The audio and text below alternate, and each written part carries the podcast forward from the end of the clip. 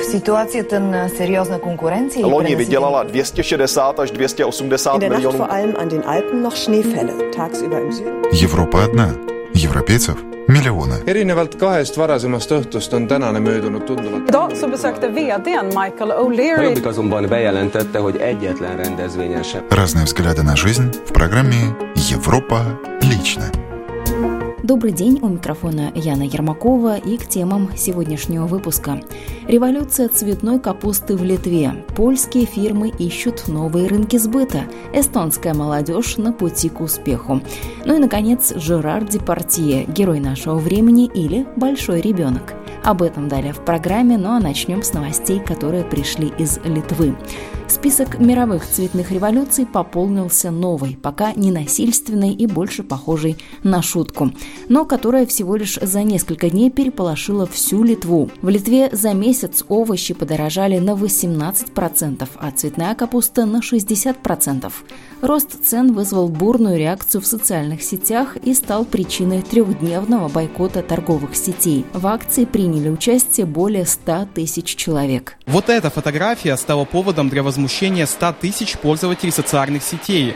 Именно столько людей пообещало в течение трех дней бойкотировать все магазины, а к концу недели выйти на массовую акцию протеста во всех городах. Цены еще как выросли. Как все и говорят, ценники остались теми же цифрами, как в Лито, только теперь это же, но в евро. Евро в Литве ввели с 1 января 2015 года. Один евро при прежней валюте стоил 3,5 литов. Целый год цены в торговых сетях сохранялись, а в этом взлетели в космос, говорят покупатели. К чему это приведет, пока непонятно. Но в Литве еще свежи воспоминания, как подобная мирная акция зимой 2009 года после резкого повышения налогов в связи с финансовым кризисом переросла в штурм парламента. Тогда разъяренную толпу разгоняли газом и резиновыми пулями. Начнем с введения евро. Премьер-министр, глава Центробанка, министр финансов, все обещали, что цены от этого не вырастут. Это и есть причина. Я об этом могу смело рассуждать, так как был тем из восьми депутатов, которые голосовали против введения евро. Цены из-за этого должны были вырасти, а по-другому быть просто не могло. Частично парализовать работу торговых сетей решили и производители молока, которые в центре Вильнюса сегодня всем желающим бесплатно раздавали свою продукцию. У них своя проблема. Закупочные цены рекордно низкие, на рынке переизбыток, а этим пользуются переработчики. Но и в магазинах цены на молочную продукцию не стали меньше. Молоко и сыры как стоили год назад, так и стоят сегодня. И мы воспользовались этой ситуацией, чтобы люди просто задумались, почему у нас плохо. Пока же жители продолжают самую массовую национальную традицию. Каждые выходные отправляться за покупками в соседнюю Польшу. Там продукты дешевле в полтора-два раза. Правда, исключительно из-за низких налогов. В порыве предвыборной гонки новый парламент в Литве будет избран осенью этого года. Литовские политики уже пообещали снизить НДС хотя бы на мясо. Впрочем, экономисты сомневаются в эффекте такого решения. Всю сверхприбыль опять заберут торговцы, говорят они. Так же, как это произошло с молочными продуктами. Денис Тарасенко, «Настоящее время», Вильнюс, Литва. Спасибо проекту «Настоящее время». Продолжим программу и сейчас к новостям Венгрии.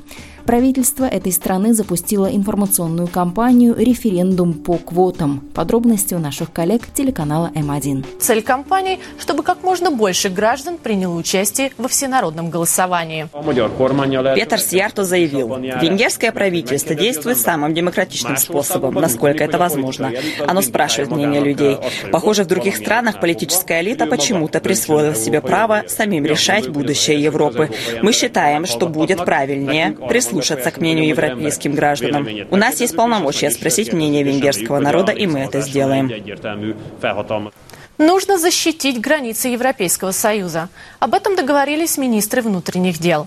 Венгерский город Сегет прибыли на заседание главы Министерства обороны тех стран, границы которых являются и внешними границами Европейского Союза. Они изучали венгерские способы защиты рубежей, посмотрели технические и транспортные средства, которые используют венгерские полицейские и военные вдоль технического барьера. Как выяснилось, все больше стран перенимают венгерские методы охраны границ. Министр обороны Венгрии Шандер Пин Пинтер подчеркнул, что страны-члены шенгенской зоны должны помогать друг другу. Шандер Пинтер заявил, цель этой встречи, чтобы проблемы, с которыми столкнулись все страны, рубежи, которые являются и внешними границами Евросоюза, одинаково оценивались и решались по одному сценарию. Из Венгрии отправляемся в Польшу. Польские фирмы ищут новые рынки для продажи своих услуг и товаров за рубеж и уже давно присматриваются к Ирану. На днях оттуда вернулась польская делегация, развивающая энергетический сектор. Польские предприниматели посетили международную отраслевую выставку «Нефть и газ», в которой приняло участие рекордное число концернов – 900 из 38 стран. Состоялся также польско-украинский бизнес-форум. Петр Возняк, глава польской нефтегазовой компании, говорит, что его компания заинтересована двумя направлениями. Jesteśmy rozpoznawani bardzo dobrze, zwłaszcza nasze firmy geofizyczne. Нас знают очень хорошо, особенно наши геофизические фирмы, причем не только в Иране. Прогнозы хорошие, мы хотим начинать без риска. Прежде всего с геофизических услуг, потом концессии на установку буровых установок, возможно, также строительство и инфраструктуры. Бартломей Савицкий из портала businessalert.pl утверждает, что это очень хорошая стратегия. Pamiętajmy, że dopiero не нужно забывать, что иранский рынок только начинает открываться. Конкуренция очень большая, но постепенный выход на этот рынок является, на мой взгляд, правильным решением, потому что самое важное в бизнесе – это уверенность и доверие. Если польские компании это покажут, то мы можем рассчитывать на получение лицензий на поиск и добычу нефти и газа. После отмены эмбарго против Ирана эту страну посетило несколько экономических делегаций. Из Польши следующая запланирована на конец мая, начало июня этого года. Спасибо нашим польским коллегам. В эфире программа «Европа лично». Сейчас оставим темы торговли и бизнеса и расскажем о людях. Эксперты эстонской исследовательской компании ТНС Эмор развеяли мифы об эстонской молодежи. Что важно для сегодняшнего поколения, чего они хотят, как живут бок о бок, о чем думают и к чему стремятся – Подробности исследования прямо сейчас узнаем у представителя компании Татьяны Кригер. Большое интервью с экспертом накануне вышло на эстонском радио. Наши вот э, молодые, кто живут здесь в Эстонии, причем и русские, и эстонские молодые, больше чувствуют, что они граждане мира. То есть там был вопрос таким образом, насколько для вас важно быть гражданином мира или эстоноземельцем. То есть вот это вот быть гражданином мира, таким космополитом, для молодых более важно, чем быть вот на данный момент вот быть этим эстоноземельцем иноземельцам. Ну, что, опять же, в общем-то, естественно, все границы открыты, возможностей очень много, и потом они в любом случае более экстравертные сами по себе молодые, чем мы уже взрослые, у них нет таких больших каких-то э, проблем, не заморачиваются они в чем-то. Более они открыты, может быть, в этом тоже определенная причина, почему они и уезжают, что все-таки э, смотрят более широко, смотрят более, скажем, в мире, что происходит, где-то себя, может быть, реализовать. То есть не настолько они локальные, вот как, например, например, взрослые. А это можно связать э, с тем, что, скажем, э, у молодежи есть амбиции, и вот для достижения этих э, целей они, значит, видят себя не где-то вот конкретно, скажем, в Эстонии, там, в Пыльво, в Тарту, в Таллине, а шире. Таких вот, у которых конкретные цели, например, чего-то добиться, пойти куда-то очень конкретно учиться, что-то изучать, потом, может быть, построить свой бизнес, где-то себя показать, даже, может быть, шире на международной арене. Таких э, меньше, чем тех, кто, может быть, больше идет э, по течению, больше считается с мнением друзей, для них больше важна вот именно эта своя какая-то компания, свои друзья. Но таких людей меньше и среди вот именно взрослых, то есть людей, то есть э, предприимчивых, которые хотят чего-то, может быть, опять же, добиться, которые, говорится, идут вперед с какой-то определенной целью. Но среди молодых есть порядка 15%. Это те, которые вот целенаправленно, во-первых, считают уже для себя определенными авторитетами таких людей, как Билл Гейтс, например, или Стив Джобс. То есть они хотят двигаться вот в ту сторону, то есть, может быть, сделать такие же большие, совершить какие-то такие большие дела, как вот сделали эти люди. Точно так же один сегмент, например, смотрит на политических деятелей. Там, с одной стороны, Обама, с другой стороны, Путин. То есть это тоже большие люди, которые делают большие дела. Существует э, как бы две Эстонии. Эстония эстонцев, Эстония русских. Э, вот здесь то утверждение также подтверждается. Русские, ну, больше надо доказывать для того, чтобы здесь пробиться, согласитесь, да? То есть надо больше работать, даже хотя бы в отношении того же самого языка. Поэтому э, эти э, молодые, ну, в моем понятии, они уже где-то заранее, если кто-то что-то хочет добиться, вот эти русские молодые, им просто это все труднее, и цели, соответственно, поставлены более такие серьезные, что вот мне надо пробиться, то есть я хочу в этом, в этом мире, в Эстонии, может быть, в мире, я хочу быть кем-то, хочу быть, и поэтому надо больше работать. Но ввиду того, как русские вообще более, скажем, экстравертные, да, то есть более открытые сами по себе, то, соответственно, конечно, и вот такого сегмента, как э, ну, наслаждающиеся жизнью, что ли. Было ли для вас что-то вот э, действительно откровением по результатам? Ну вот удивило, например, что очень важным считают, например, забота о здоровье. Ну, казалось бы, вроде 15-25, ну какое там здоровье, все они должны быть, ну, в основном в своем, да, они должны быть здоровы. Но, тем не менее, как вот на, хотя бы на теоретическом уровне, насколько это в поведении отражается, это мы не знаем, но вот они сказали, что это очень важно для них. Еще, что меня порадовало как маму, потому что мы спрашивали, к чему мнению вы больше всего прислушиваетесь, кто для вас является важным человеком в жизни.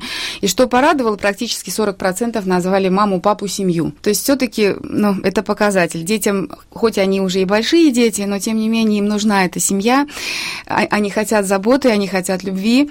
Э, вот. И, и если они это получают, то, соответственно, отношения в семье очень хорошие. В общем-то, мне кажется, это очень важный вот именно посыл такой даже родителям, что, может быть, лишний раз посвятите лишнюю минутку еще больше детям, особенно вот подросткам.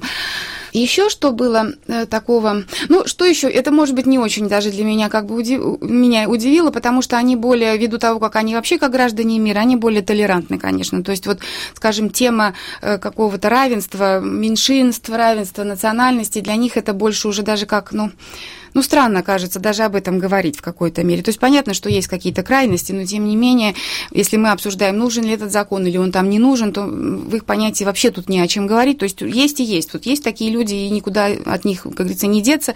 И это нормальное явление, это наша жизнь. То есть вот скорее вот, вот эта вот толерантность у молодых, конечно, намного больше, чем у нас. Под влиянием чего люди впоследствии меняются, когда взрослеют, они становятся более консервативными, да, они э, больше зациклены на себе, эта среда так на нас влияет? Ну, когда мы взрослеем, мы действительно становимся более консервативными. Но я думаю, что, с одной стороны, конечно, ответственность появляется, и ответственность появляется, одно дело это работа, другое дело это семья. И когда ты уже должен вот о ком-то больше заботиться, то остается даже просто меньше времени, меняются приоритеты. Остается меньше времени на друзей, на, опять же, вот это наслаждение жизнью. И, опять же, появляется, с другой стороны, вот это вот желание самоутверждения. А так, да, влияет на нас, ну, как говорится, груз, груз всего что есть. Э, в хорошем смысле, в плохом смысле, но тем не менее, да, с взрослением уходит эта легкость, та, та которая присутствует сейчас у молодых. В этом это правда. И, наконец, интересные факты из биографии любимого актера. На французском телеканале «Франс 3» с успехом прошел большой документальный фильм о Жераре Департье. Психоаналитик Жерар Миллер попытался ответить на вопрос, существует ли два Жерара Департье. Один времен 70-х, 80-х, искрометный искрометный хулиган на грани гениальности из фильмов Трюфо, Мариа Пиала или Марко Феррери, другой времен двухтысячных, налоговый оптимизатор, популист и друг диктаторов. Нет, считает психоаналитик Миллер, Депардье совсем не изменился. Для доказательства он исследует всю жизнь Депардье, который вырос в огромной небогатой провинциальной семье. И то, что один из шестерых детей глухонемого ДД Депардье добьется такого невиданного успеха, никак нельзя было предсказать, учитывая стартовые показатели Жерара. Отец, крестьянин, подавшийся в город работать жестянщиком, всю жизнь был безграмотным, выпивал, в семье были постоянные скандалы. Жерар, понятно, тоже не показывал успехов в учебе, получил только аттестат о неполном образовании и забыл об учебе на всю оставшуюся жизнь. Из такого парня могло получиться или полное ничтожество, или что-то исключительное, говорит один из его друзей детства. Получилось что-то исключительное, пишет Монд. Депардье помогла его ненасытная пантагрюэлевская жажда к жизни. Он использовал все свои шансы, приехав на удачу в Париж вместе с другом поступать в театральное. В Париже этот жизнелюбивый, искрометный парень, умевший превращать жизнь окружающих в легкий и ни к чему не обязывающий праздник, приобрел много знакомых и покровителей. Режиссер Жан-Лоран Коше был первым в ряду его названных отцов. Следующими стали Жан Карме, Франсуа Трюфо, И вот теперь Владимир Путин, психоаналитик Миллер, давший своему фильму о Депардье название «Человек, чей отец никогда не разговаривал», явно должен объяснить публике, что всю свою жизнь один из главных французских актеров последних 40 лет ведет себя как маленький мальчик, который все время пытается найти сильного папу и укрыться за его спиной от всех бед этого мира. Добавлю, что сейчас знаменитому французу 67 лет. Он полон сил, энергии, по-прежнему снимается и занимается винодельем, а его вина получили мировую известность. В эфире была программа «Европа лично». Выпуск подготовила и провела я, Яна Ермакова.